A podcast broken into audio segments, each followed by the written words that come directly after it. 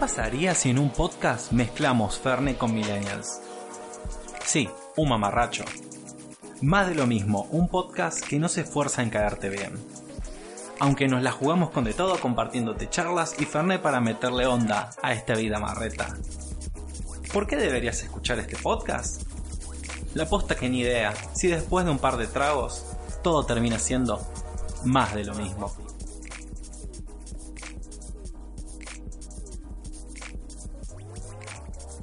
La hora prometida ha llegado. Los ángeles vinieron a reclamar la tierra que hoy pisamos. La primer señal se nos presentó. ¿Será que los rollos del mar muerto decían la verdad? El décimo mandamiento se hizo presente. Beberéis Fernet todos los días jueves durante el día y la noche, haciendo que las palabras terminen sonando a más de lo mismo. Aquí, el Noé de esta arca, trayendo de a dos en dos, pero no animales, sino películas y juegos. El prometido y bendecido Lucho el Hermoso. Por este lado, con una mesa ratona en el camino, el Moisés que viene a liberarte de tus quehaceres y abrir el mar de internet para huir a la procrastinación. El presente y siempre creyente, Lionel, el moño de la gente, niño. Oh, eh, rimó lo último, muy interesante. ¿Cómo andas, Lucho? ¿Todo bien? Bien, bien, todo bien. Ahora soy Noé. ¿El del arca? Claro, el del arca. Traigo tipo películas, juegos y series que son los animales exóticos porque es el, como el unicornio que quedó, que no lo pudo traer, ¿no? Eh? Porque se claro, eso, lo que tiene de bueno es esa fábula, no, no es una fábula. Bueno, el cuentito es, es un cuento extraño de la Biblia.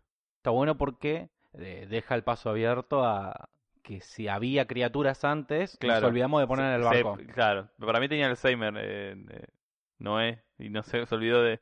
O capaz que les caía mal, tipo, ¿qué puedo hacer con un caballo con un cuerno en el medio? Es medio peligroso, mejor dejémoslo acá. Pero bueno. ¿Todo bien? Todo bien, todo bien. Eh, no sé si notaste, porque claramente así arrancó la semana, según algunos países, porque no en todos los lugares del mundo la semana arranca el lunes, en algunos países la semana arranca el domingo. Mira. Y este domingo que pasó, sucedió lo que para mí es el inicio del fin. Sí, eh, de acá en más, eh, arranca abajo. Es declive, totalmente. Sí, sí, sí, sí eh, se murió el país. No solo se murió el país, sino que hubo como muertes en varios otros países. O sea, si no me equivoco, Brasil estuvo afectado, Uruguay, eh, algún que otro país más. Eh, Paraguay, Bolivia, Chile. Para la mierda. O sea, fue raro, fue... A ver, desde mi punto de vista, tengo, tengo, tuve una sensación muy rara porque Mientras te cuento lo que hice en la semana porque tiene que ver, digamos. Contame. Eh, tuve, nada, hubo un cumpleaños de una amiga. Entonces fuimos a, a un bar muy copado que se llama El Álamo. Eh, y nada, fue obviamente fue de noche, estuvimos ahí toda la noche, se hizo 5 o 6 de la madrugada. Mm, en vez de ir a mi casa, fui y me quedé a dormir en la casa de un amigo. Y nada, esto, estos son los detalles que te, te empezás a maquinear. Dejé enchufado el teléfono para que cargue, ¿no? Que no le quedaba nada de carga, lo dejé cargando y bueno, apenas toqué la cama me dormí. ¿Eso a qué hora? Eran, eh, sí, las 5 o 6 por ahí. Tempranito te volviste. sí, es más, no me volví porque me quedé ahí dormir. Eh, nos despertamos, no me acuerdo, no recuerdo bien a qué hora. Y eh, fue muy extraño la sensación, porque encima cuando estás dormido como que no, no percibís bien la realidad. Entonces me despierto, veo que mi amigo se levanta, empieza a caminar como asustado. Y lo primero que escucho es gente gritando afuera, no, yo tampoco tengo luz, yo tampoco tengo luz. Y no me daba cuenta, yo, qué loco bueno, el barrio se quedó sin luz, ¿que no? Entonces voy a buscar mi teléfono, veo que cargó por la mitad, no cargó completamente y encima no tenía señal. O sea, y yo ahí dije, para. Gente sin luz. No hay señal. Mi amigo está medio asustado. Ya está. Tantas películas durante toda mi vida, tantas series, tantos juegos, me prepararon para este momento. O sea, vino el apocalipsis. O mínimo el apocalipsis zombie. Algo, algo pasó. No puede ser que no haya luz y no haya señal. Después me enteré que mi amigo estaba desesperado porque no encontraba al gato, no era por otra cosa. Que después lo terminamos encontrando, estaba por ir durmiendo. Claro, tenía un poquito más de sensibilidad biológica y humana. Claro, pero yo, yo no entendía nada. Encima me levanté y apenas me levanté me fui y dije, bueno, me tomo el subte. Voy. Da la casualidad que cuando bajo a la, a la superficie terrestre, eh, me agarra señal, mi viejo me llama, le dije, no, mira, no fui a casa, me voy a tomar el subte. Y me dice, no, no te sumes el subte porque no vas a poder, porque hubo un apagón en todo el país y no sé qué otros países más y el subte no funciona. Yo dije, ¿qué pasa, man? Encima no funciona el subte. Es, ¿qué- qué- ¿En dónde estoy? Estoy atrapado en Palermo. Obviamente los bondis sí andaban. Era muy temprano, solo que había pocos por la hora. Pero, eh, tipo, en mi cabeza, dormido, mareado, medio con resaca del año, del año pasado. Del día anterior. Como que no entendía nada, ¿viste? Esa noticia tan brusca. Yo con poca batería. El, el subte no funcionaba porque el mundo se murió. Nada, empecé a caminar, llegué al bondi y llegué a mi casa, pero es más, en mi casa no había luz tampoco. Tuve que, obviamente me quedé dormido, o sea, dormí un montón y recién cuando me desperté vino la luz. Pero la sensación fue horrible. Encima entrabas a las redes sociales como podía, porque tampoco tenía mucha señal. Es más, en mi casa no tenía señal tampoco, por eso me dormí, porque ¿qué iba a hacer? Eh, y después todos pensaban lo mismo, tipo el fin del mundo, eh, nos vamos a morir todos, mi, mi vida me preparé para esto. Fue, fue muy, fue muy caótico todo. Sí, fue muy caótico. ¿A qué hora te levantaste en lo de tu amigo? Eh, no recuerdo bien, pero eran llegando al mediodía, tipo 11, 12. Claro, vos te levantaste una hora donde ya de a poco estaban devolviendo el servicio. Yo ese domingo me levanté a las 7 u 8, me levanté temprano Sí, y vi que no había nada, no había luz, no había señal, no había línea, no había nada y yo tenía que arreglar con mi viejo para juntarnos a almorzar porque ese domingo también acá en Argentina fue el Día del Padre. es verdad. Y yo estaba desesperado porque no sabía cómo me podía contactar. Y en un momento, tipo 11, más o menos 11, 12, ya después de estar mucho tiempo acá en casa sin saber qué hacer y sin enterarme qué pasaba, salí a la calle a buscar respuestas, a ver qué estaba pasando. Que me dé una respuesta. Y, y te juro que eh, el andar por la calle fue como decís vos, parece esas situaciones pre-quilombo. Sí, esa tranquilidad, porque tampoco había mucha gente en la calle. eh, se ve que por esto mismo de los transportes públicos. Y encima llovió un montón. ah, Claro, claro, llovió un montón. Y, es más, yo no sabía cómo volver a mi casa buscando el bondi.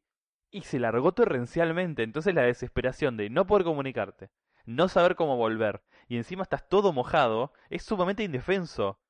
¿Entendés? Yo tenía lo- los pies empapados. No sabía dónde ir. La parada del bondi estaba en un techito chiquitito que me mojaba.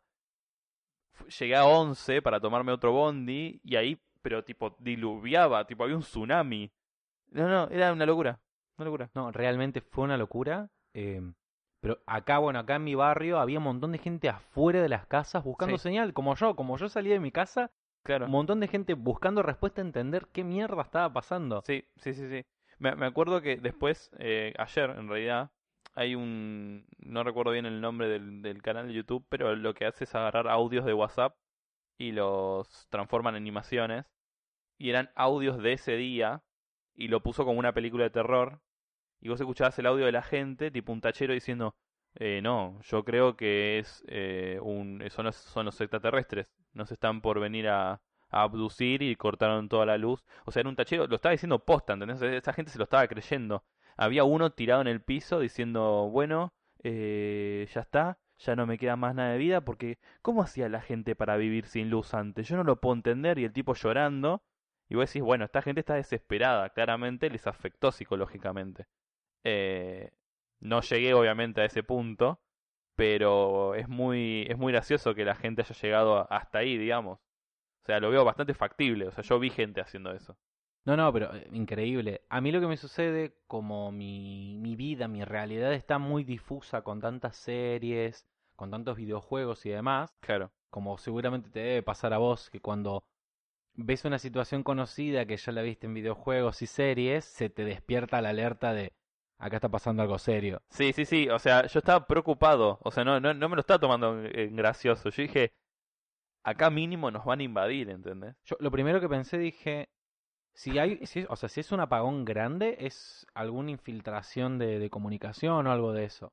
Fue como, algo raro tiene que pasar. Sí, Eh, sí, siempre conspiranoico, Nos, aisla- nos aislaron del mundo para por algo, digamos, para absorbernos.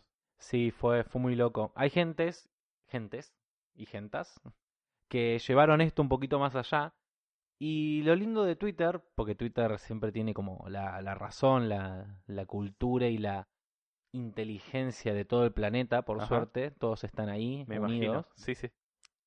Eh, hay gente que con lo del apagón ponían hashtag apagón y después dicen, lean, googleen Blue Beam. Blue Bing. Blue Beam, Beam. B-E-A-M. Ok. Que beam es rayo. Y, Sí. O sea, sería rayo azul. Sí. Yo dije, hmm, qué curioso esto. Lo busqué.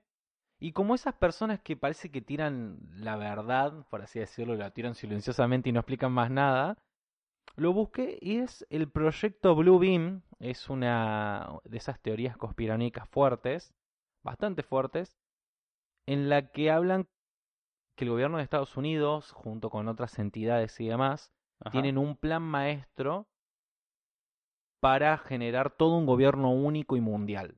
O sea, el nuevo orden mundial generado Claro. a través de catástrofes, eh, de, de, no sé, El quinto Reich. naturales, económicas y demás, Claro. y ellos poder elevar su poderío. A mí lo que me sucede, me gusta mezclar cosas Ok.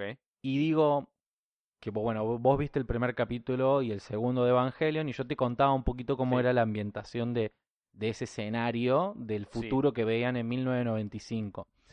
Donde la ONU es como que se encargaba al fin y al cabo de todo el mundo porque mitad del mundo quedó devastado y había mucha gente en hambruna y demás. Sí. Yo conecté eso con el Blue Beam, digo, che, ahí es parecido, digo, Claro. es como tiene la misma A alguien cosa. se le habrá ocurrido igual. A alguien se le habrá ocurrido, claramente. Sí, sí, sí. Y mm, entre que googleé eso después y en la situación que tenía en el momento, porque todavía no llegaste a esa parte del anime y no sé si lo vas a seguir, que si es que lo vas a seguir mañana, viernes 21, o sea, esto ya, ya estrenó, eh, ya sale Evangelion para Netflix, Ah, bueno. las 26, los 26 episodios remasterizados Ya no, ya no tengo excusa. eh, y las películas también, que son las que complementan todo el anime. La que te explican al final. Claro. Ok. Y, mm, y me acordé de un episodio en el cual se apagaba toda la luz. Era un apagón general en Japón y la gente lo vivía así. Y además, en ese episodio sucede algo relacionado al apagón y al estar indefensos. Y me hizo acordar a eso. Ok, y, y se llama Blue Beam por porque hay un, un rayo azul literal o cómo, cómo es? O simplemente le pusieron ese nombre a la gente popularmente. Tipo votaron. Eh, yo busqué en Wikipedia la fuente de en conocimiento. WikiHow, sí.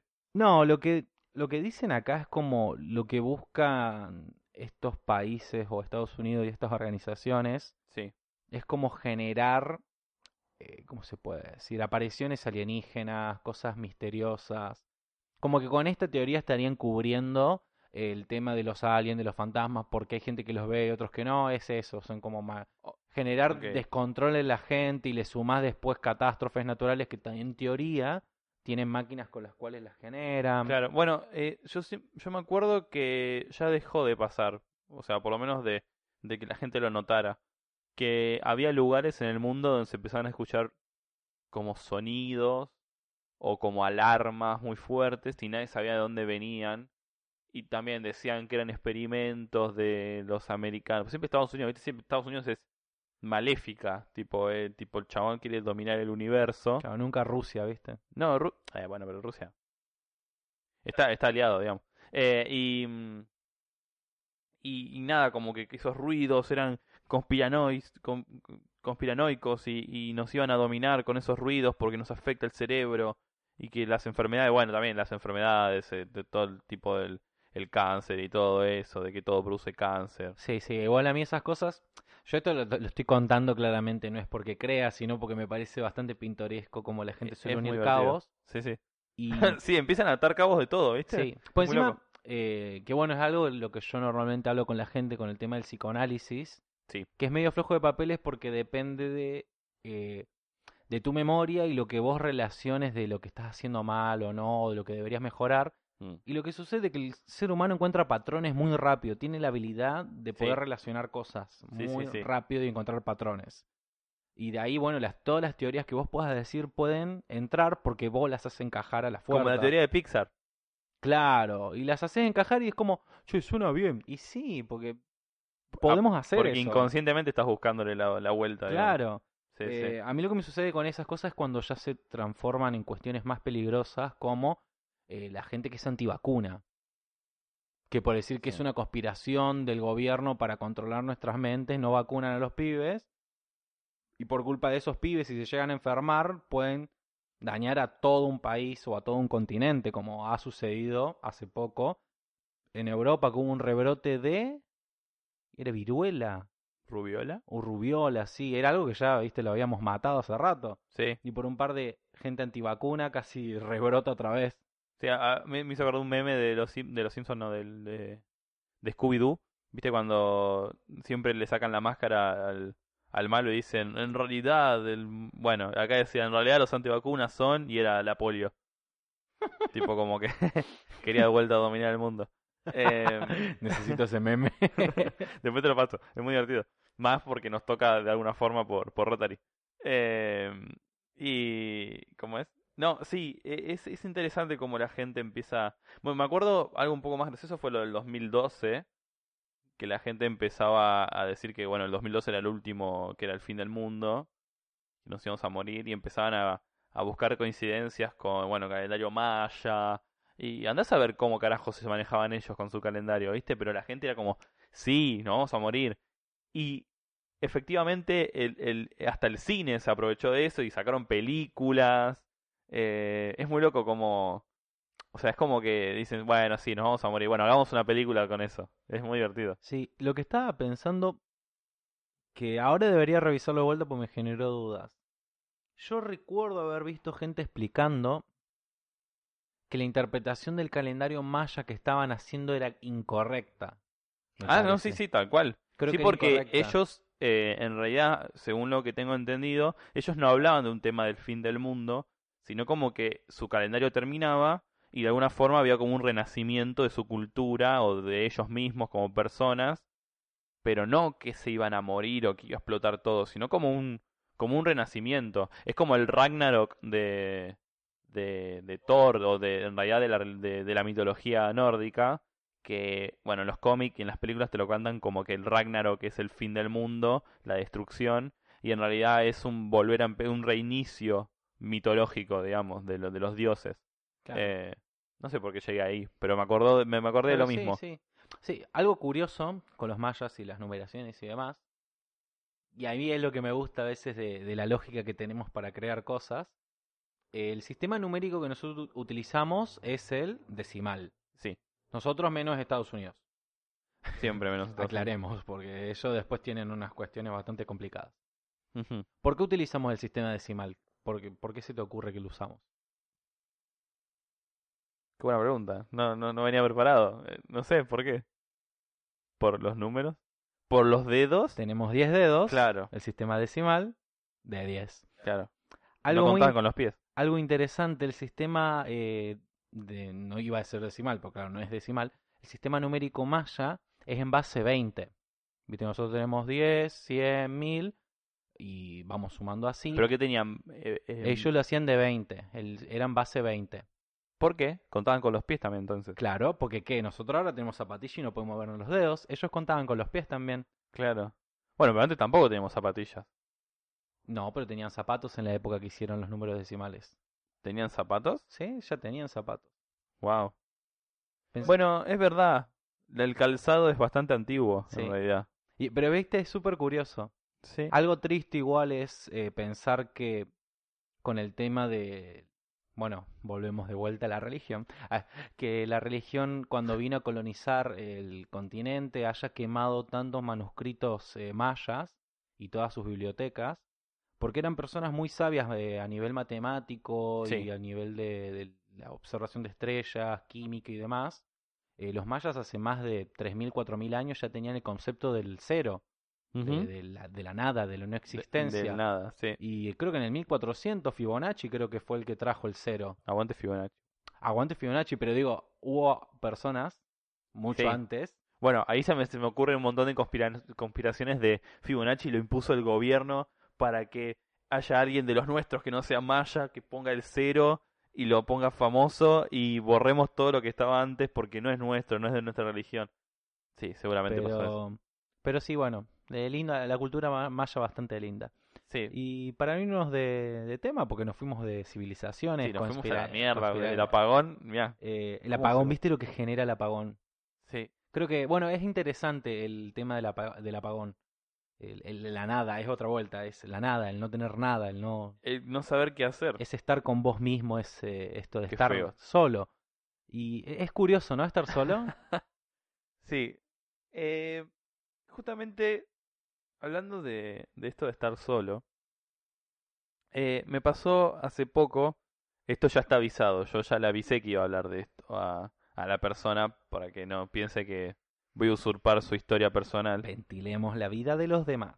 Pero en realidad, no, igual no voy a dar nombres ni nada porque es una, una amiga. Sí. O sí. Jorge, no. Em, una, una amiga está con una especie de crisis existencial de... Nada, está muy, estuvo mucho tiempo acostumbrada a hacer las cosas con... Bueno, en realidad no solo ella, todo el mundo está acostumbrado a, hacer las cosas... Qué cara de triste que tenés, Moñor. Eh, hacer las cosas solo. En realidad no solo, sino con... con no está acostumbrada a hacerlo solo con uno mismo, sino nada, culturalmente estamos como eh, catalogados como hacerlo con gente o tener pareja. Entonces ella, por lo menos la, la charla que tuvimos eh, en ese momento es, eh, necesito dejar de pensar en que todo lo tengo que hacer con alguien o que al futuro voy a tener que tener pareja para ser feliz o tener familia. Entonces eh, me puse a pensar que de dónde va, no de dónde viene porque no lo pude encontrar, pero eh, nada, tenemos esto instaurado y, y a mí me pasa personalmente que de alguna forma aprendí a hacer las cosas solo y disfruto mucho de hacer las cosas solo. Em, por ejemplo, algo, porque la gente hace las cosas solos, pero algo, algo que, que normalmente se hace en, pareja o con amigos, por ejemplo, es salir a comer, eh, ir al cine, eh, no sé, viajar. Y, y me, me parece a mí que, que es como que hay que empezar a pensar esto de hacer las cosas por uno mismo y no pensar en hacerlo en pareja, no porque esté mal, sino porque creo que te dejas de... como que empiezas a sentir como que vos solo no es suficiente, digamos. Eh, entonces, nada, de a poco dije, che, quiero ir a comer afuera, pero no hay nadie para que venga a comer conmigo. ¿Por qué tengo que esperar a que alguien acepte? Entonces dije, nada, cada tanto voy a ir a comer solo. Entonces, no es que en el laburo, en la mesa del laburo comía solo, sino que salía a comer solo. En vez de decirle, che, vamos a comer, yo iba, me agarraba mis cosas y me iba a una pizzería, iba a McDonald's, alguna cosa así, a un restaurante y me sentaba solo. La gente te mira raro, te mira raro, te sigue mirando raro como, este chabón vino a comer solo y es como, sí, sí, porque nada, son mis tiempos, me manejo como quiero, no necesito tener alguna especie de orden para comer y no parecer asqueroso, aunque no, bueno, en realidad no hago eso, pero eh, no necesito entablar una conversación con nadie, aunque está bueno hablar con gente, a mí me encanta conocer gente nueva y hablar, pero es como que hay, hay veces que, nada, me llevo mi libro, como tranqui, no apurado, leo, o escucho música, o escucho un podcast, o veo una serie mientras como, tranqui. Eso después lo hice un poco más, lo hice más grande y dije, va, a mi- a- en mis medidas es más grande, ¿no? Ir al cine solo. Que ese también está como culturalmente, es como no puedes ir al cine solo, ¿entendés? Sí, o Eh. sea, hasta tal punto está, está todo construido a nivel capitalismo también. El cine se va en pareja porque hay dos por uno. Los Sí. combos de pochoclo son grandes de dos personas, con dos, Dos, dos, gaseosas. dos gaseosas y un balde. Es como, "Ja, yo me puedo comer el balde solo. Y es, y es todo así todo el tiempo. Con, Sí. con- en realidad, o sea, en parte tiene un, creo yo, tiene como una base de, de supervivencia lógica de vos tenés que estar con otra persona para seguir procreando, entre comillas. Sí, no, no pero- tenés que. Pero justamente, o, por lo menos lo que yo pienso es, ya, ya, ya está, como que deberíamos dejar de procrear porque como que nos estamos yendo al carajo. Entonces, eh, no te pido que te hagas una vasectomía, pero nada, fíjate que ya no, ya no estamos en, en la posguerra donde necesitamos llenar del, el país de- del mundo de gente. En realidad deberíamos dejar de tener personas. En realidad Entonces, deberíamos distribuirlas mejor, creo yo. Está muy mal distribuida, pero como eso no lo están tampoco arreglando, por lo menos no, de- no de- sigamos metiendo gente en lugares mal distribuidos. Entonces, nada, mi, mi forma de pensar es, va, más allá de esa, ¿no? Eh, fue como, bueno, voy al cine solo, a ver qué onda, vamos a probar. Y la verdad es que, nada, hay una sensación que todavía no pude explicar. Esa sensación de hacer las cosas solo también pasa, que a veces puede dar miedo, pero es una sensación que después la disfrutás. Esto de, nada, no vine con nadie, vine, vine al cine solo. Vine, me voy a pedir mi combo, ya lo compré, ya compré mi entrada, me siento tranquilo, un asiento solo, miro la peli, la disfruto yo solo, después me tomo un bondi o algo y voy a mi casa como, como cualquier día. No tengo que esperar el bondi de la otra persona, no me tiene que acompañar nadie, capaz que me cayó mal. Eh, encima es como que la gente te, te trata de otra manera también. Me pasó de ir al cine y que hasta la, caje, la de la caja que nada, tuve que cambiar la tarjeta de, del cine o, o cuando mismo que te dan los pochoclos te trata como capaz que le da pena que estás viniendo solo, es como no fue mi decisión, no, no es que me, me, me plan, dejaron plantado. Pero te tratan re bien, como re contentos, es más, te pones a charlar, yo me puse a charlar con la gente de ahí, que nunca me había pasado. Y es una experiencia copada que, que quisiera que la gente pruebe esto de ir al cine. Bueno, ella, yo le decía, eh, si vos tenés, a esta a mi amiga, ¿no? Si vos ves que te cuesta esto de hacer las cosas sola, hacer las cosas de a poco, hacer cosas chiquitas sola, ¿no? Ir a hacer las compras, ir a comprar ropa, en vez de salir con tus amigas a comprar ropa, con tus amigos a comprar ropa, anda sola, eh, salir a comer sola, después probar esto de ir al cine. Mi, mi próximo nivel sería ir a viajar solo, que, a el último viaje que hice fue a ir a Disney con, con mis amigos, pero muchas veces yo estuve solo en Disney, en el hotel o en los parques, y yo me manejaba solo, o sea, la sensación es muy rara. Es muy, es muy divertida también, tipo ir a caminar, hacer mis cosas, ir a buscar mi comida yo, volver al, al departamento, al hotel, hacer lo que yo quería con mis tiempos, y después volver a los parques si tenía ganas. Eso, eso fue muy, muy raro, y creo que es una experiencia que debería probar todo el mundo, digamos. Sí, a mí particularmente, eh, estoy pensando, a ver, algo también me di cuenta, que digo mucho particularmente, y quizás no es tan particular que diga tantas veces particularmente, Deja de ser particular, Claro, es si decís tantas veces. imparticularmente. Claro, ya no es solo. No, pero recuerdo que hace más o menos un año y pico, como que comencé con esto de empezar a hacer cosas solos. De ir a ir a desayunar o merendar o comer solo, como Sí. decís vos, con un libro y demás. Salir a caminar solo.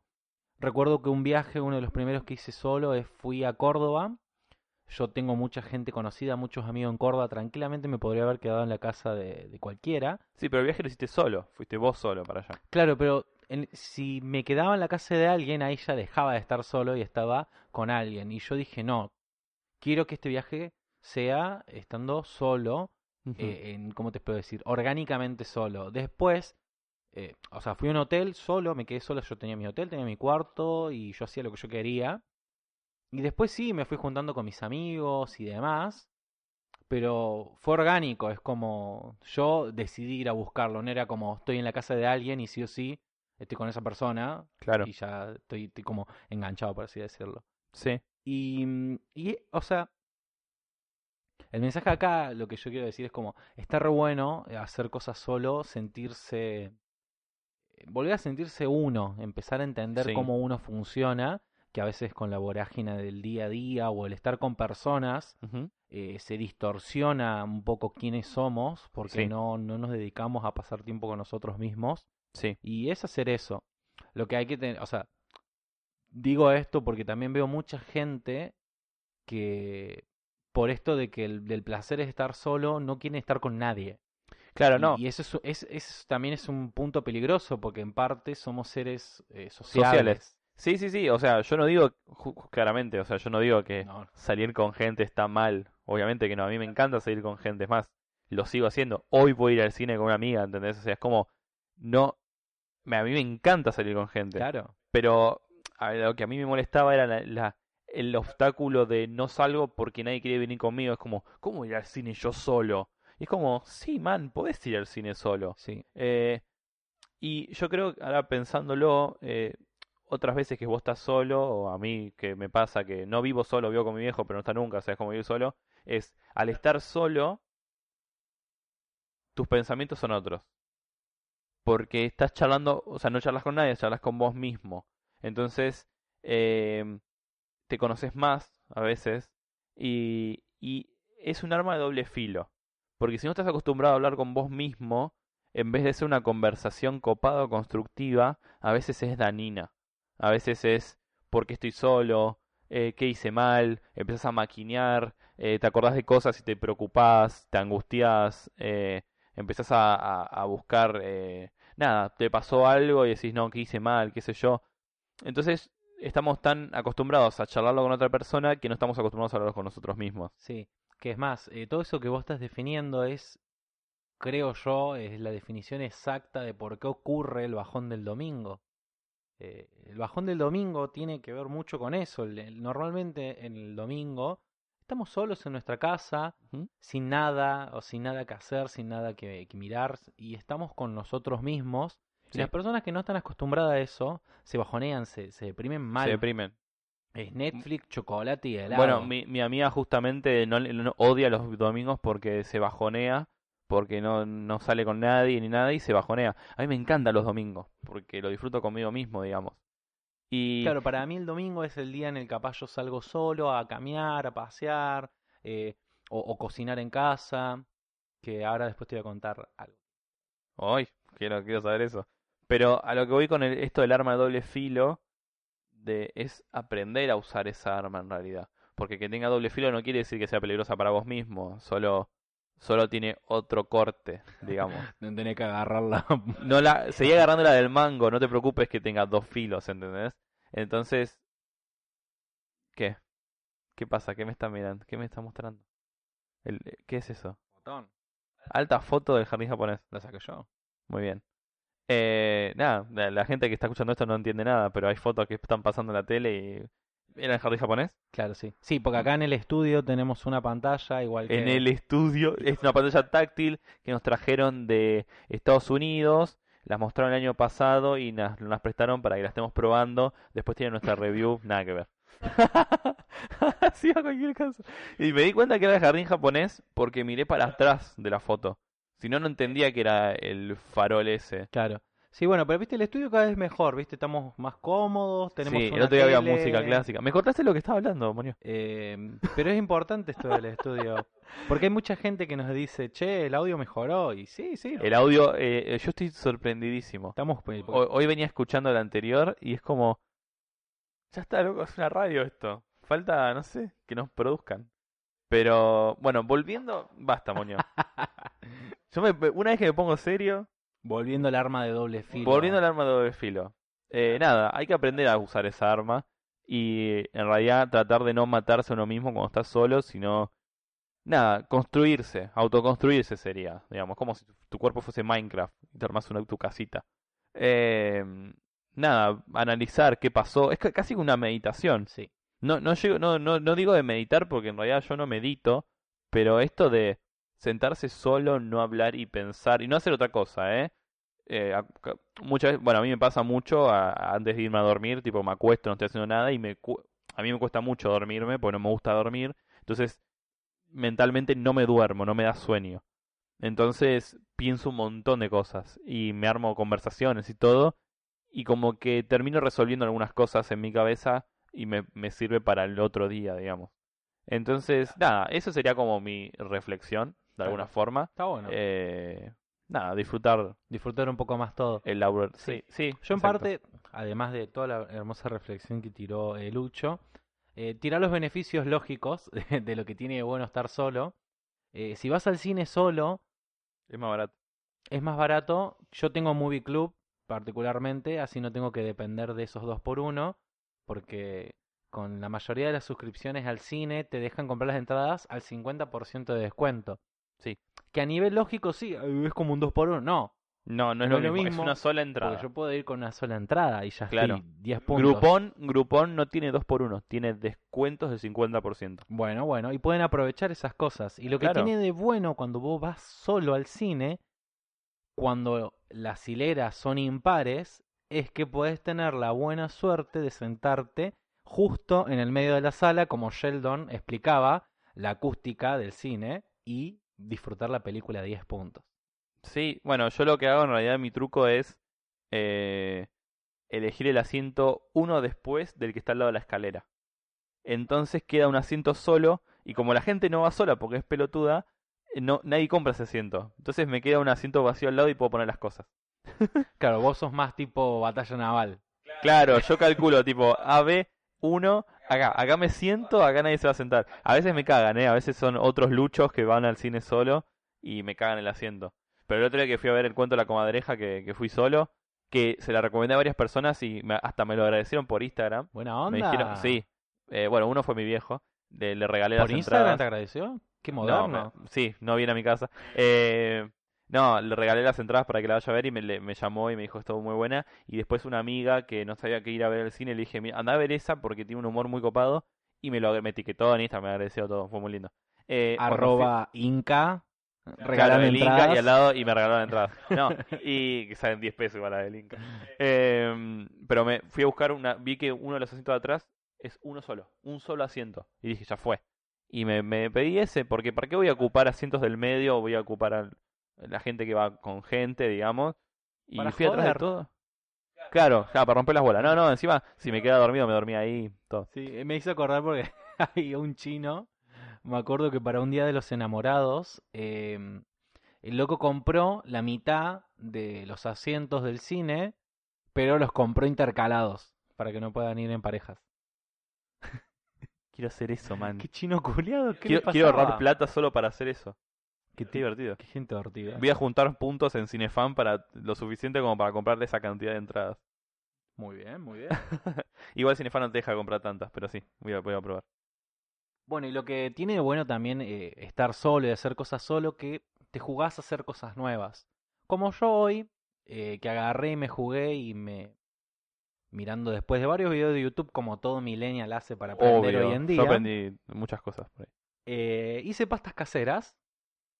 Mira, Hice pastas caseras, me levanté hoy 10 de la mañana, tranqui, harina, huevo, hice unos eh, tallarines, me salieron un poquito más gruesitos, pero salieron ricos al dente, eh, con una salsa mm, de hongo, cebolla, eh, espinaca, toda la, a crema. pero lo hiciste Sí, sí, potente, lo hice potente. pulenta, pulenta. Y mm, no sé qué, no, o sea, un poco sí sé, pero viste que cocinar para los demás y para uno, casero, casero, tiene algo, algo que te genera como esa sensación primitiva de estoy proviendo comida para Estoy mí. creando comida, es autosatisfacción. Igual a mí mucho no me gusta cocinar a mí mismo, pero lo que sí disfruto estando cuando estoy solo, que me cocino a mí, es que trato de mezclar ingredientes. A mí me encanta eso. No te digo que hago casera las cosas, no hago fideos caseros ni nada, pero cuando ponele, me hago fideos y veo tipo cosas que hay en la heladera. No sé si va a quedar rico, pero digo, ya fue, yo le mezclo y mando, le mando cosas, me mando especias y que la pimienta y qué sé yo, y me queda, a mí me encanta, me encanta jugar con, con, con los condimentos, me siento alto chef. Eh, es muy divertido. Es No. muy- más, más si después se lo haces probar a otra persona y le gusta, o sea, es, es genial. Sí, para, para mí está genial. Yo creo que lo que, eh, en particular, por ejemplo, esto que yo hice pastas, em, ¿Qué? Mover el mouse. Me pone nervioso no ver. Ok. No, yo te decía, uy, bueno, Eh, particularmente lo que tiene hacer pasta, lo que tienen las cosas de eh, que tienen que ver con la harina, con amasar, es como siento yo que es muy íntimo esa cocina, porque es vos y tu cuerpo y la masa y tu cuerpo y la más. es que sí, y La masa yo, yo lo consideraría una actividad física porque realmente amasar eso, Eh, ¿Nunca viste las manos de un pisero? eh, mi, ¿Y los brazos de un pisero? y mi viejo es panadero y, Bueno, y tu viejo te debe cagar trompada, nada, porque... y mi viejo debe tener más o menos el brazo del tamaño de tu cara. Claro, no, sí, sí, yo me imagino. Bueno, tampoco Eh, eso. Pero No, pero ah, eh, también está bueno porque te ayuda a comprender varias cosas. El, el cocinar te- te- es- siempre lo que tiene de bueno hacer cosas nuevas te llena de empatía con otras cuestiones. Y hoy cocinando eso fue como, che, y antes, eh, no sé, ponele mi abuela tenía que hacer la pasta así, o mi viejo que todos los días se levanta Sí. temprano para hacer factura, tiene que hacer esto todos los días. Y es como, Sí, sí, sí, sí. Que después, bueno, se crearon las máquinas para hacerlo más rápido. Pero... pero viste que te pone como, che, eh, es heavy y, Sí, sí, sí, sí. y, la, y la comida la comes de otra manera, la, la comes como disfrutándola más porque le pusiste sangre y sudor literalmente. Sangre, sudor y lágrimas. Tal cual, tal cual. Espera, corta. Bueno, luego de este pequeño interludio en el que fuimos a reposar y recargar energías, Fernet. seguimos eh, con este bello coso sonoro. Me encanta que digas coso sonoro. Es que me parece un re buen término, coso Es sonoro. Eso es como chileno, tipo la wea sonora. La El sonora. cosito sonoro. El huevo sonorito. O como el avión. La pindorcha sonora. La wea que vuela. Así que bueno, Luchito, hoy sí me, me mandó unas ricas pastas, así que eso fue, Bueno, fue mi eh, highlight, eso porque eso es algo que hace rato tenía ganas de hacer y, y es también, es como una inyección de, de, de dopamina ver que hiciste algo y salió bien y no sabías hacerlo hace un día. Eh, Claro, e- eso es buenísimo. Que ahí veo la foto de vuelta. Eh, que mm, nada, cuando aprendes a hacer algo es como hace 10 minutos no sabía hacerlo. O sea, y era no era tan fácil, pero es como puedo hacerlo, es genial, es muy bueno. Eso es lo que te da también cuando vivís solo de alguna forma o te tenés que manejar solo, eh, las cosas que vas aprendiendo que no sabías que podías llegar a hacer vos y decir, ah, mira, hasta Claro, qué punto también es re loco como, che, yo pensé que la ropa se metía sola en el lavarropa y se lavaba. se secaba sola. o, o, o no meter el enchufe en el, el tenedor en el enchufe. eh, son cosas que están buenas. Sí, o que no plancharte el pelo en- cuando te bañás, Claro. porque te podés morir. O si alguien te toca la puerta, no necesariamente tiene que entrar a tu casa. Esas cosas. Claro, si te dan caramelos, No aceptarlos sí, porque te hacen caries. claro, mientras te secuestran. no me lleve, espera que las caries. Eh, sí. Eh, bueno, igual ya me imagino que esto es una invitación a que yo venga a probar tus pastas, me imagino. Claramente. O te puedes llevar el tupper. ¿Cuántas hiciste, boludo? Tres Nah, kilos. hice, hice como para que comamos y sobró una porción más. Por las dudas, yo había hecho un poquito más. Siempre está bueno hacer de más. Sí, por las Más dudas. alguien como yo que no sabe de medidas, eh, termina comiendo como de tres porque no quiere dejar nada, pero porque le prefiere la medida. No, yo por las dudas, por si viste hay alguien que tiene un poquito más de hambre y demás, y si no, bueno, se guarda y queda algo rico para comer después. Sí, a- a- además con salsa después al otro día queda como más rico porque se concentran los sabores. Sí, Es porque la, la pasta empieza a absorber. Exacto, exacto. Yo cuando hago la salsa le pongo picante y cosas así picantosas porque me encanta que, que pique. Y al otro día es, es una es Chernobyl. O sea, es buenísimo. Me sale un tentáculo de la panza todo. Puta. Bueno, en realidad, el tema que no llegué, yo hoy, hoy tenía ganas de ir a mm, Plaza de Mayo, eh, porque hoy es 20 de junio, es Día de la Bandera, eh, Vamos, la bandera argentina. Patriota. Y tenía ganas de ir a ver el izamiento para sacar un par de fotos y, y videos. Sí. Para ir a verlo, nunca lo vi, para ir una vez a ver qué onda. Es lo mismo que cuando izabas la bandera en el colegio, Sí, pero una bandera más importante. Sí, pero no sé, el, el- el acto y toda esa boludez, y además de que es temprano. Yo, yo quería ut- utilizarlo como excusa de, che, me levanté temprano y tengo todo el día también.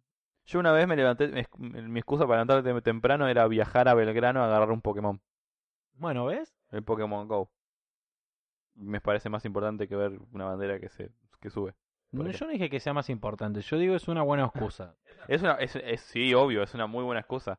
Tipo, ¿por qué me puedo levantar temprano? A ver qué día patrio es hoy. Nah. bueno, pero lo lindo que me queda el 9 de julio ahora que estamos cerquita. Puedo ir, Despertate temprano. puedo ir el 9 de julio a, a sacarme una selfie con la bandera. Sí.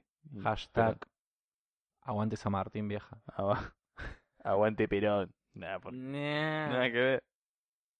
Hablando de cosas que se izan y están colgadas, eh, vos, Luchito, me habías comentado algo que me llamó mucho la atención Sí. Y a mí, que particularmente me gustan las cuestiones del lenguaje, entender Sí. dialectos, traes algo que creo que me puede... Te colgas de esa. Sí, Bien. me, me, me, me puede llegar a interesar mucho lo que traes. Y no Bien. googleé nada porque me quiero sorprender. Bien. No me spoileé. Muy bien. Eh, Como, más- bueno, como la gente que ya se spoileó viendo Toy Story y que al final eh, muere Iron Man. Nada que ver. Boludo, me asusté. Pensé que me ibas a spoiler Toy Story. Te iba a matar. O sea, iba a cortar esto y te iba a apuñalar. Eh, Igual la persona que no vio Endgame para esta fecha. spoileaste. Ya está. Es horrible. Nos o sea, a este ver. punto ya vos sos responsable de que no hayas ido a ver eh, Endgame. madre. Y Toy Story. Vean Toy Story, está Keanu Reeves. Yo voy Eh, mañana. Muy bien, yo no sé cuándo voy a ir porque hoy iba a ir a ver Toy Story, pero me, mi amiga me dijo, eh, no, la verdad es que no tengo muchas ganas. Veamos eh, Fe- Dark Phoenix. Así que deseame suerte porque sé que es una película de mierda, pero bueno, voy a ir a Al verla final muere Iron Man. Ah, de vuelta. Lo reviven y lo vuelven a matar. Eh, ¿Sabes qué? Estuve colgado del internet como la bandera y encontré algo muy interesante que yo no le había prestado atención, que es algo que se llama, se denomina conlang. Conlang. Que bueno, lo leí en, este artículo, ¿no? Conlan, como la estación de Coglan. No, e- ese es con, Conlang, esta es con LAN. Es como, como que estás con alguien que se llama Lang. Con Lang. Con Lang. Mi amigo chino, Lang. Sí, con Lang. Ahí en el supermercado con Lang. Es como el slang, porque viene del mismo lugar, pero se llama Conlang. Eh, esto, el Conlang, es, capaz que hay gente que lo sepa, capaz, seguramente no, es esto de crear un lenguaje nuevo para el tema este de la ficción. Que para la gente, para los millennials más que nada y los que veían Game of Thrones, eh, en Game of Thrones hay dos Conlang, que son el Alto Validio y el Dothraki, que son lenguajes que no existen. Ah, yo pensé que era algo capaz agarrado del Tolkien, alguno de esos dos idiomas. Eh, ahí, ahí vamos, ahí vamos. Ajá. Sí, sí, sí, sí. Em, el, el Alto Valirio y el Dothraki son los más conocidos ahora comercialmente por el tema de Game of Thrones y porque todo el mundo la veía, menos Monio. Em, yo vi el final. Muy bien. Es como Y- ver toda la serie. Y casi, eh, sí, porque pasa de- menos garchar, ah, pasa de todo. Eh, y, y nada, eh, esto es de la nada el escritor crear un, un lenguaje que no, que no existe, que no tiene ningún fundamento real. Eh, bueno, en este artículo hablaban con diferentes historiadores y filósofos, eh, escritores y de literatura, que hablaban de nada, que lo- los más, en realidad los más conocidos en el área de la ciencia ficción y de la ficción en sí, es, bueno, Tolkien con El Señor de los Anillos, que tiene el Kenya, que, que es el lenguaje que, que está en, en el, en The Lord of the Rings, y eh, el Klingon, que está en Star Trek. Esos serían como los más conocidos, no por más allá de la fama de los escritores y de las series, sino también porque son de los más profundos. Sí, por lo que entendí, o sea, son tan densos que tranquilamente vos podrías hablar con esos idiomas si los aprendes. Sí, sí, porque además se hicieron tan famosos que creo que hasta la gente misma empezó a armarlos para que tengan sentido como un lenguaje en sí. Porque, ¿qué pasa? La gente que arma, o sea, los escritores que se atreven a armar un lenguaje, un Konglang, no necesariamente tiene que ser un vocabulario completo, un lenguaje completo. Solo tiene que por lo menos disimular que es completo. Ahí decía, por ejemplo, que con 500 palabras vos podés tranquilamente preguntarle a tu amigo si está todo bien y tener una charla cortita. Pero si vos querés tener una charla, un discurso grande, mínimo tenés que tener 3.500 palabras. Pero no necesariamente tiene que ser algo eh, completo. Solo te tiene que servir para esa situación que es la serie, el libro o la película, digamos, Claro. o el videojuego mismo. Eso me hace acordar un poco, eh, ¿lo conoces a Tim Ferriss? Tim Fer- El de la jornada laboral de cuatro horas, el del libro. No. Bueno, el tipo tiene una habilidad, va, va, ahora sí ya es una habilidad. Encontró la manera de cómo aprender cosas muy rápido. Eh, el, el tipo baila tango, es yankee y baila mucho mejor de lo que podemos estar acá escuchando esto. Sí, El tipo encontró la, la manera de cómo poder descon- deconstruir algo para aprenderlo. Y es esto que vos Ajá. decís, viste, decís, che, para hacer esto necesito 500 palabras, para esto, bueno, tal cual Sí. hace con cada habilidad eso. Y él contaba porque él se fue a estudiar a Japón, hizo un intercambio. No entendía nada, no entendía nada. Y él no eh, se frustraba porque realmente no podía entender nada. Él agarró y dijo, bueno, ¿cómo puedo hacer para aprender japonés? Agarró y buscó cuáles eran como las mil palabras más usadas que casualmente en el japonés esas mil palabras son las que se utilizan para los diarios, para los medios, para estar a la mano de todo el mundo.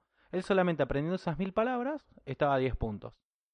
Y, y, y es eso, ¿viste? A veces Sí. eh, los lenguajes y la- las cosas que hacemos tienen que ver mucho Sí, con sí, eso. sí. O sea, eh, mínimo para entablar una conversación no necesitan tantas palabras, solo saber cómo conjugarlas a veces.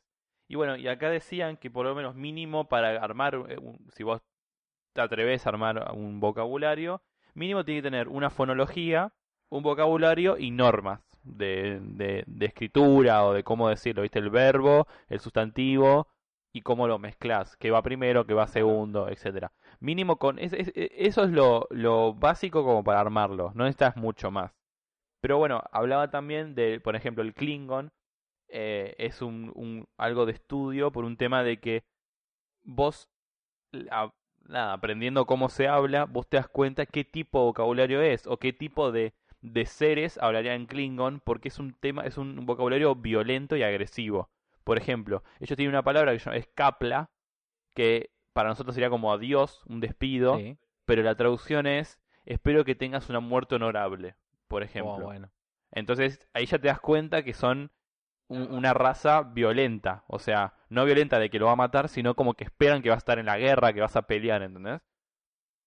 Sí, ¿me vas a decir Sí, algo? me hiciste acordar. em, había una mina que hablaba de una TED Talk, porque hay siempre hay una charla TED que va a hablar de lo que estamos hablando. Sí, olvídate. em, que contaba precisamente eso. Había una tribu, no me acuerdo en dónde, que para saludarse, us- eh, nosotros decimos hola, ¿cómo va? Ellos se decían algo que significaba hola, estoy yendo al norte. Y la otra persona respondía hola, estoy yendo al sur. O sea, cada vez que se saludaban, se decían hacia dónde iban, en los puntos cardinales Claro, porque el saber su ubicación es algo meramente esencial para la tribu, para su supervivencia. claro. E- Es también entender para qué están armando, por, por qué se dicen esas cosas, digamos, cómo lo traducís literalmente. Entonces, hablaba también de que no necesariamente una palabra es una palabra en la traducción, sino que a veces es más compleja como una frase completa. Eh, y nada, bueno, hablaba también de cómo el Kenia, que es el del Señor de los Anillos, eh, se agarra mucho del vocabulario español, que tenemos esto, que ahora no recuerdo bien el nombre. Nosotros tenemos esa facilidad de acortar palabras y acortar frases. En vez de decir ir a buscar eh, a el, no sé, a el anillo, decimos a buscar el anillo, ponele. En, en el hablando del Señor de los Anillos, Claro. ¿no? O sea, tenemos esta, esta facilidad de, cor- de sacar palabras o letras o lo que sea en el medio y mismo igual se entiende la frase. Sí. Entonces, eh, según lo que estaba leyendo, eh, Tolkien lo- y usó mucho eso, digamos.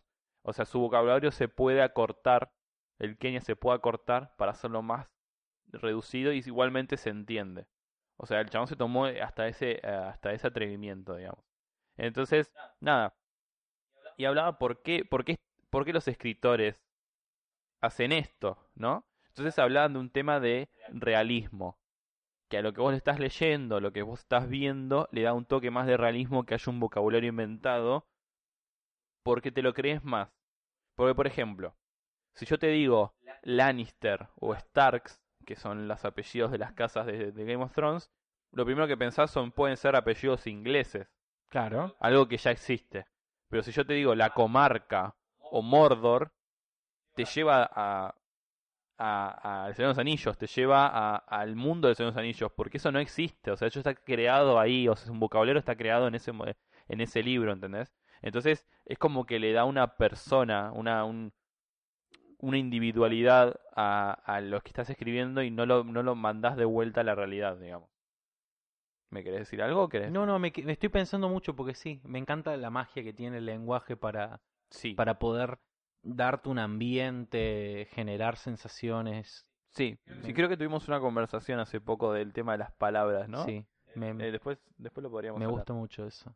Pero, por ejemplo, em, Esta nota que leías, eh, ¿la tenés ahí de quién es? ¿De, de qué Eh, medio? no, esto es de un escritor de un, de una, de un blog que sigo mucho, que es de, de series y de cine, que se llama Spin-Off. Se llama Qué buen la- nombre. Sí, encima no está escrito spin-off, sino es spin-off, como una palabra completa con E, spin-off. Bien. Eh, eh, es, es una es como un conglomerado de blogs de España que cada blog habla de algo diferente uno es vida extra que es donde saco las noticias de juegos este es de cine después hay uno de ciencia uno de celulares tecnología etcétera de fútbol hay de moda hay de todo después en la Ferne Ferneguía lo voy a dejar Claro, Eh, las perneguías que venimos describiendo Sí, un arduamente. montón. Eh, y no, y no solo en los libros hay vocabularios, como por ejemplo en, en, eh, en la naranja mecánica hay un vocabulario también, yo no sabía, no estaba enterado. Yo no la vi y ahora me están dando muchas más ganas Se de ve que en, verla. en el libro más que en la película hay un vocabulario inventado. Después en, en Fahrenheit creo que hay un vocabulario también. Bueno, en Avatar los Navi tienen vocabulario Navi. Em, Dune, eh, esta, esta serie de libros de ciencia ficción muy grandes, tiene un vocabulario también. Y eh, en- dentro de los videojuegos está Skyrim, que tiene el tema de, de, estas, de estas siglas, estos símbolos, eh, estas runas que no existen, pero dan un- eh, son un vocabulario, el vocabulario de los dragones, el cómo nuestro personaje puede hablar con los dragones, es un vocabulario que no todo el mundo sa- sabe. Eh, bueno, ahora me vas a acordar, Harry Potter sabe hablar, eh, ¿cómo se llamaba? Es Parcel. Parcel, sí. Parcel, que es un, el vocabulario de las serpientes, digamos, no existe tampoco. Sí. Que tampoco tiene mucho peso el parcel, es un No, siseo, o sea, no... O sea, no es que hay un escrito o como se dice, sino que es... Sí, a la mierda. Pero bueno, por lo menos tuvieron la intención. Claro, estuvo la intención ahí. Enrique Morty también. Enrique Morty, el Crunchy. Es- Claro, lo que tiene igual Rick and Morty no es que genera todo un lenguaje, sino que agarran sonidos o cosas raras para darte a entender cosas. Ajá. A ver. Eh, el No scrunchy, el Bueno, el scrunch, scrunch, sí. scrunch. Que alguien lo intenta decir y es como que no sabes decir el Claro, pero vos, vos entendés, squanch, sabés lo que está por hacer. Vos Sí, entendés sí, lo que está queriendo decir. Además lo ves al personaje y Claro. te das cuenta que es lo que quiere hacer. Sí, sí, sí. Pero por Y ejemplo, el, el- Sí. Ay, ¿cómo? No, no sé cómo se llaman estos los que hacen. What the black black. What the black black. Uy. Viste que están en toda esa serie de ese, esa especie alienígena que habla así. Sí, ya sé que me decís, pero no me acuerdo. Pero sí, sí, claro, bueno. Eso no, no llega a ser un conlang porque no, no hay un fundamento de, de, de, lenguaje, digamos, son ruidos, Claro. son galimatías. Justamente lo que yo te iba a decir es, por ejemplo, los Sims, en los juegos de los Sims, se, supuestamente hay un vocabulario, pero en realidad son galimatías, no, no hay un fundamento, no hay una línea de vocabulario. Es una sanata. Sí, es una es anata. Es anata. O sea, no existe en realidad, no hay forma de que vos lo puedas hablar. O sea, vos capaz que sabes decir una palabra en, en el tema de los Sims porque siempre dicen el mismo ruido cuando hablan de lo mismo. Claro, eh, sí, pues lo que sucede es que vos terminás entendiendo eso. Claro. Es como, va, no sé si viste qué película era. Eh, creo que era Tiempos Modernos de Chaplin, Ajá. que creo que era esa película. Que al final de la película se, po- Qué loco, porque no se hablan. pone a bailar y a cantar. No sé si te acordás. Eh, sí. Bueno, y él como no quería cantar con su voz, termina haciendo todo como una especie de sanata, haciendo la canción con sonidos así raros como si fuera un synth. claro, sí, sí, sí. Como si fuese más eh, una especie de fonética más Claro. que de, de, de, son- de- de texto. Y no, no son palabras, es él haciendo... Claro, exacto. Eh, entonces nada, estaba viendo, bueno, y bueno, después hablaban el tema de cómo crear un, un, un vocabulario si te querés meter, y nada, es un poco más complicado, tenés que saber un poco, eh, pero en realidad necesitas, nada, decir, bueno, ¿cómo va a sonar esta palabra? Suena así, escribirla si querés. Lo complicado viene es las preguntas que te haces con respecto a esas palabras, tipo, esta sociedad es individual, es una mente colmena, digamos, todo lo que vos digas lo dicen de forma en grupo, o lo que vos decís es el yo como indi- individuo, o mm, qué significa fuego, por ejemplo, o cómo, cómo expreso tengo hambre, qué significa tener hambre en esta sociedad, Eh, cosas así, ¿entendés? ¿Cómo, ¿cómo armo con esta palabra una frase? ¿En qué momento la digo? O sea, eh, es como que te vas haciendo preguntas que en la vida real vos no te las haces porque ya tenés tu vocabulario armado, no te venís preguntando eso. Claro. Pero si vos querés algo hablar, armar de cero, o sea, la gente que armó nuestro vocabulario se preguntó lo mismo, digamos. Entonces, eh, y justamente lo que vos me decías de esta tribu, la misma palabra que nosotros usamos para decir chau, ellos decían hola, voy para el norte, ¿entendés? Claro. Es porque ellos necesitaban decir su ubicación. O sea, ¿para qué necesito estas palabras, digamos? Sí, o sea, el, el lenguaje como una herramienta. Es interesante. sí. Exacto. Me acuerdo que mm, en su momento yo escribía eh, cuentitos y en un momento me quise embarcar en escribir como una- un cuento un poco más largo, eh, con su universo y con sus nombres y demás, que ahora lo tengo un poquito abandonado y quiero eh, volver a recuperarlo, que lo he mandado por correos, eh, los primeros dos capítulos que eran los que tenía escritos, para Ajá. ver si me motivaba a seguir escribiendo. Y me acuerdo que, que, bueno, esto lo estoy contando, es un, como un pequeño easter egg. Los nombres de los personajes que yo elegían eran como partes eh, de los nombres y apellidos de amigos míos, invertidos y fusionados. Bueno, Que eso es también algo que se suele hacer. sí, se suele hacer mucho en realidad. Y algunas palabras que le había dado a ese universo también las conformaba así, agarrando la misma palabra y dando la vuelta o las sílabas o el sonido.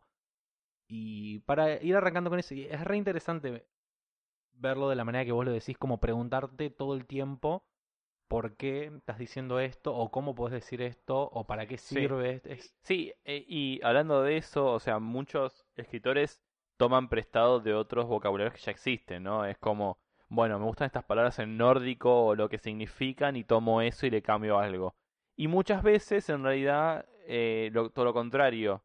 O sea, agarras las reglas de, de vocabularios que ya enti- eh, entendés y las das vuelta, o no les haces caso, o las usas de otra manera, o, o no lo haces texto o vocabulario, lo haces una imagen, o sea, se- se- esta civilización que estoy armando se hablan a través de imágenes o de fotos o de o mismo de runas como Skyrim. O sea, no necesariamente tiene que ser un vocabulario hablado, también puede ser escrito sí. o a través de otro otro tipo de, de sonido, nada, o Vos sea, me es- habías es- es- dicho, creo, una película en la cual llegan unos alienígenas que dejan un mensaje y acá la Tierra como que tiene que analizar a ver qué onda eso.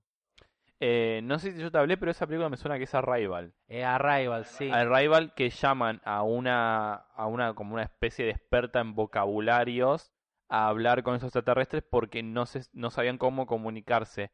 Y ellos lo que hacían, si mal no recuerdo, es eh, crear como imágenes con tinta. Como imágenes, eh, diferentes imágenes con tinta. Y claro, nadie, entendía qué carajo estaban diciendo. Esta mina lo agarra y empieza a encontrar un patrón eh, en esta tinta, en esto que dibujaban, y le empezó a dar un orden y empezó a entender qué es lo que querían decir. Y efectivamente después llega a entender cómo hablaban ellos en base a este análisis que hacían de, de la tinta esta que estaban Claro, porque también hacían sonidos que eran como... Sí. Y lo que sucedía era que los sonidos tampoco tenían como un patrón.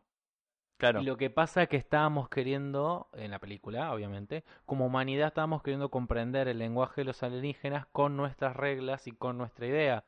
Y lo que tenía el lenguaje ese era un lenguaje holístico.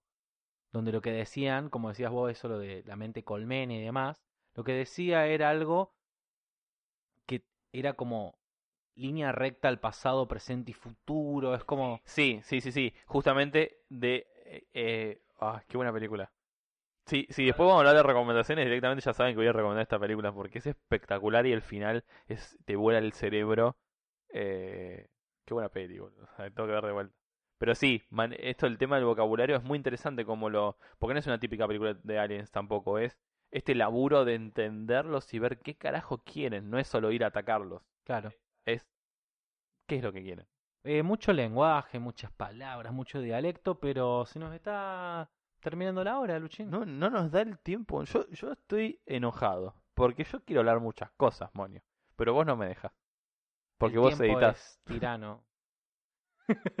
Sí, tiranos temblados. Em, y bueno, Luchito, para la última parte, que ya tiraste una punta, Mm. eh, ¿qué quieres recomendar para esta semana? Bueno, ya que lo decís. Eh... igual po- podría recomendar otra cosa, qué sé yo. Pero Arrival es una muy buena película, más allá de lo que estamos hablando, ¿no? Del tema del vocabulario. Eh, es una, es una muy interesante película de cómo trata este tema de, de relacionarse con lo desconocido. Y tiene, tiene un final muy, muy flashero, muy flashero, que yo normalmente, no sé si es por ver tantas películas, sino que soy muy rompebola con tratar de resolver la idea de la película antes de que pase, digamos. Es como que no quiero que me tome de sorpresa, sino que estoy, no, va a pasar esto, y empiezo a analizar, ¿viste? Y esta película me, me dejó en jaque, porque no te lo venís, no, no, no te lo esperás en ningún momento, en ningún momento hasta el final, y vos estás como, y te explota el cerebro, digamos, es una locura. Y ya que eso ya lo venía hablando, puedo recomendar otra que también tiene que ver más o menos con lo mismo, eh, que igual es muy conocida, pero Interestelar. Nunca podría dejar de recomendarla porque es un peliculón, un peliculón si te gusta el tema de la física cuántica, del viaje en el espacio y la wea locura del futuro. Es, es Wea, lo que es La- locuras del futuro. la wea locura del futuro. Es, es espectacular esa película. Me encanta. Amo, amo, amo Interestelar. Hay mucha gente como, oh, Interestelar, pero es, es buenísima. Está muy bien, boludo, esa película.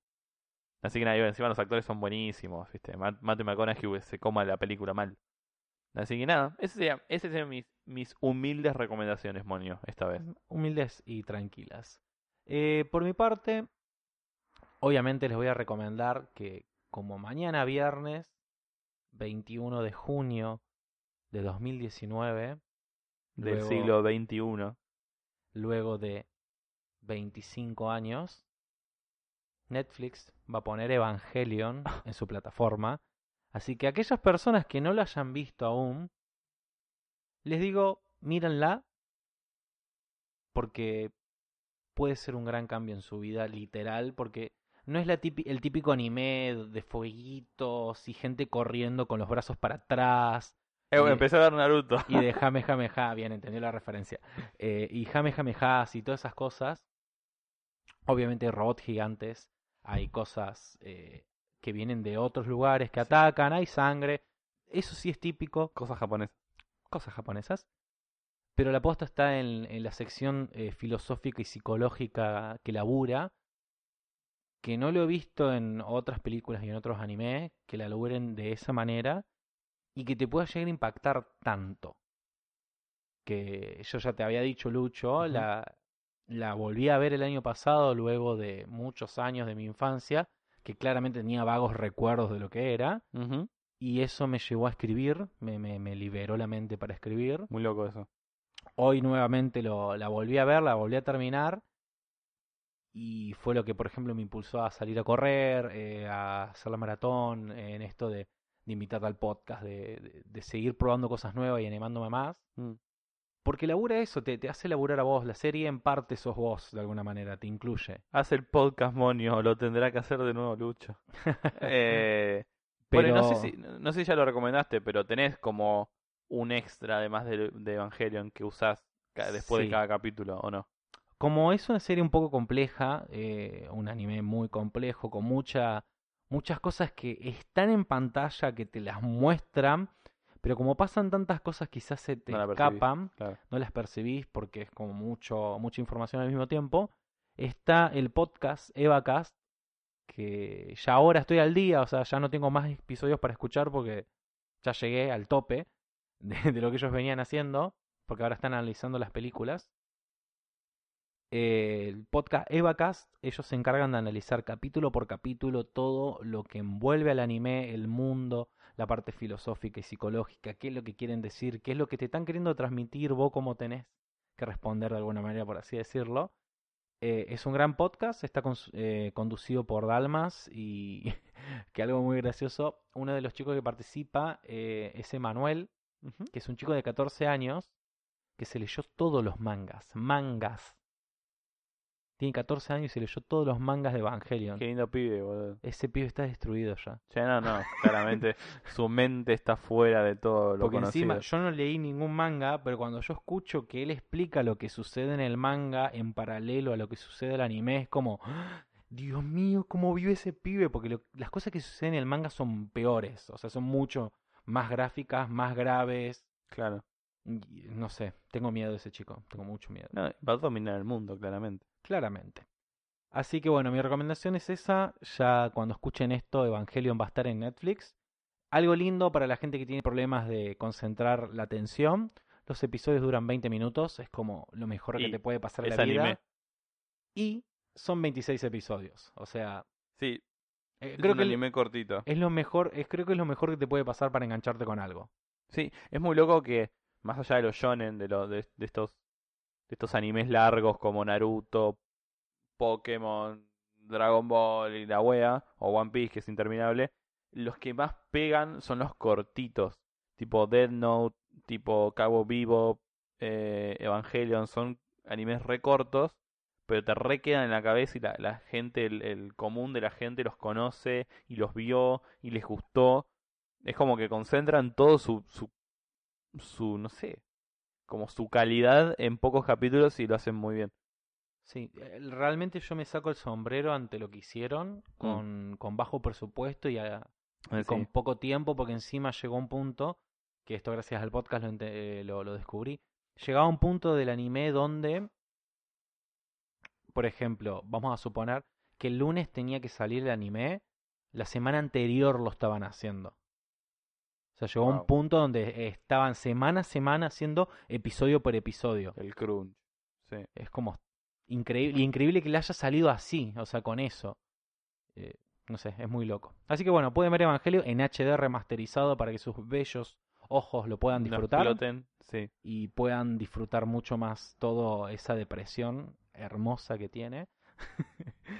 y por otro lado, les recomiendo algo un poquito más livianito, más eh, quizás es una animación, pero es un poco más tranqui, que es la que te estaba mostrando hace un rato, eh, Lucho. Ah, ok. Eh, el, este youtuber se llama The One Odds. No, ¿cómo es? The One First Out. Disculpen porque es, in- eh, es, es un inglés un poquito más, más fuerte este. Es The Odd One. No, The Odd First Out. Que sería como. Creo que es el primer valiente fuera, la traducción, por así Ajá. decirlo, creo que sí. Es un chico eh, que vive en Arizona y todo el tiempo lo recalca. Al parecer Arizona es como el Santiago del Estero de Estados Unidos. Hace mucho calor, mucho calor. ¿Son todos familiares? Eh, no, eso no sé, pero sé que hace mucho calor. Y lo que se encarga de hacer este chico es animaciones y caricaturas donde él le pone su voz y habla de cosas particulares de él, eh, de, los, de recuerdos que tiene de su infancia, de la secundaria, de cosas de actualidad. Sí, tiene un humor muy particular y muy actual también. Sí. El tema de las explosiones y todo eso eh, es muy actual. Está muy bien. Y también, sí, juega mucho con el humor negro, tiene humor muy blanco también. Es, es curioso, es curioso cómo le maneja. Es absurdo el humor. Y es Está bueno. absurdo, sí. Y, Sí. y me gustó mucho porque son como esos, esos youtubers que realmente le ponen como el corazón y el alma a, lo que hacen. sí, y lo que... Sí, decime. apareció en el YouTube Rewind, que quizás por eso no lo conocías. ¿Apareció en YouTube Rewind? Sí, vuelta a YouTube. ver si... El- Va, no sé qué tanto te acordás del YouTube Rewind. Que era una mierda. Bien, yo también me acuerdo de eso. Y de Will Smith. Pero, viste que en un momento dicen, hagamos In My Feelings. Viste que era ese challenge de, de ponerse Sí. a bailar con el auto. Bueno, el dibujo que dice eso es el de él. Ah, mira. Y él lo dice. Wow, qué loco. Llegó hasta ahí. Sí, Wow. Sí, lo que yo noté es que es como. A veces lo que dice es como las preguntas que te haces racionalmente cuando lees algo que no tiene mucho sentido. Digamos, porque bueno, vimos esos capítulos que me mostraste y no voy a decir nada. Pero es como que se pregunta las preguntas súper obvias que te puedes hacer, como ¿por qué está pasando esto que estoy leyendo? ¿Por qué está así? Pero tiene un humor muy muy copado. Es muy interesante, sí. Está bueno, está bueno. Además me, me copa mucho cómo está animado. Está, está muy bien. está, está muy lindo animado. Así que bueno, eso, de Odd First Out, eh, youtuber y Evangelion. Así que bueno, Luchito, es todo por hoy. Lo lindo que hoy tuvimos nuestro acolchado ahí. Siempre, Ah, siempre está nuestro acolchado, aunque hoy no, no, no desplegó toda su magia. su magia y eh, la productora está durmiendo. Por suerte hoy nuestra lavadora está, está durmiendo. Oh, Perfecto. ¿Podemos, em- ¿Podemos iniciar una causa para que le digamos lavadora? Un change.org, Ujú. En vez de lavarropa, lavadora. la lavadora. La lava... Sí, le da como otra como otra impronta. Claro, es, es la lavadora. No es el lavarropa, es la lavadora. O sea, es un poco más up. Claro. Está bien. Sí. Bueno. acepto. te hago una pregunta, Lucho. Uy, Pero esto es una pregunta muy seria. bien. Si yo quiero ver qué haces en la semana, pero durante ahí, o vivo, en- O vivo. en el- Ah, en- in situ, ¿dónde puedo ver qué haces? Es gracioso porque nunca publico nada de lo que hago. Pero eh, Podrías empezar a hacerlo. podría empezar a hacerlo, es verdad. Porque hago cosas muy poco interesantes. Eh, como podcast y cosas así.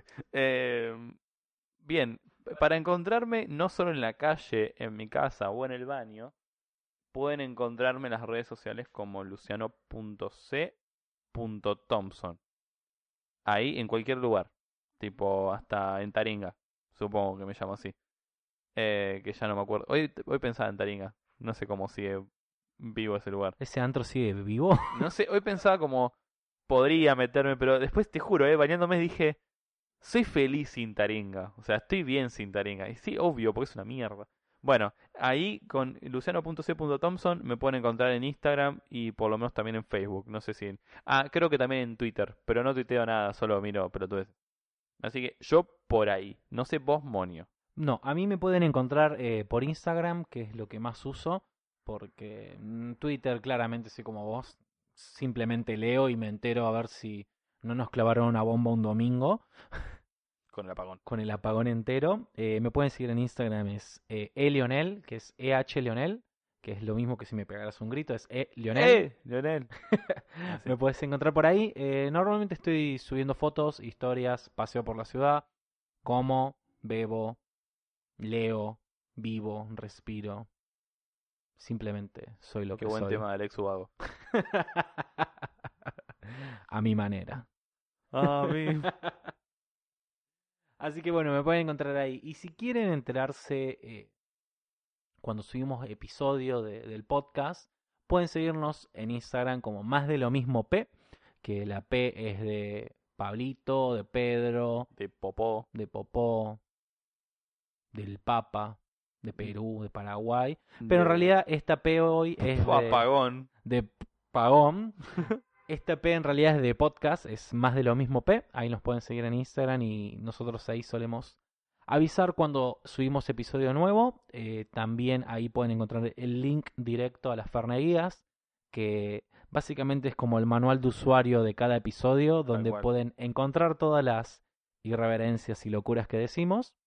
Y gracias a Spotify, que de una vez por todas pensó en nosotros los les poscateres, agarró la función de separar eh, tu biblioteca en música y podcast.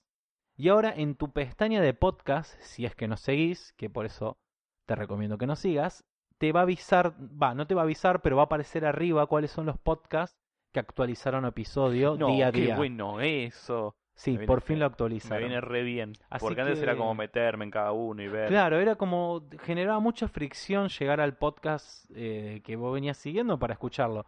Así que ahora lo tenés a la mano, si nos seguís vas a poder eh, saber cuándo vamos subiendo ep- episodio a episodio. Así Perfecto, que gracias bueno a. Spotify, a ver si un día Spotify. de estos nos, genio nos Spotify. tiras unos pesos, ¿no?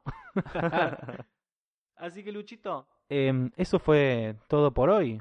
Un día feriado, día de la bandera, Sí. con las escarapelas puestas, comiendo empanadas. Sí, es obvio que tengo la escarapela puesta en el medio de mi ombligo. Eh, gracias por invitarme de nuevo, Monio. Es un placer estar aquí. Eh, espero que nos escuchen en la próxima semana. ¿Puedo decir semana o no llegamos a la semana? Sí, estoy muy perdido. Esto lo que me hace es como se arman líneas temporales con paradojas, tipo Sí. volver al futuro. Claro. Eh, me, me pierdo, pero creo que sí, la próxima semana nos Sí, escuchamos. Del futuro. Oh, Así que sí, eh, nos escuchamos la próxima. nos vemos. Chau, chau.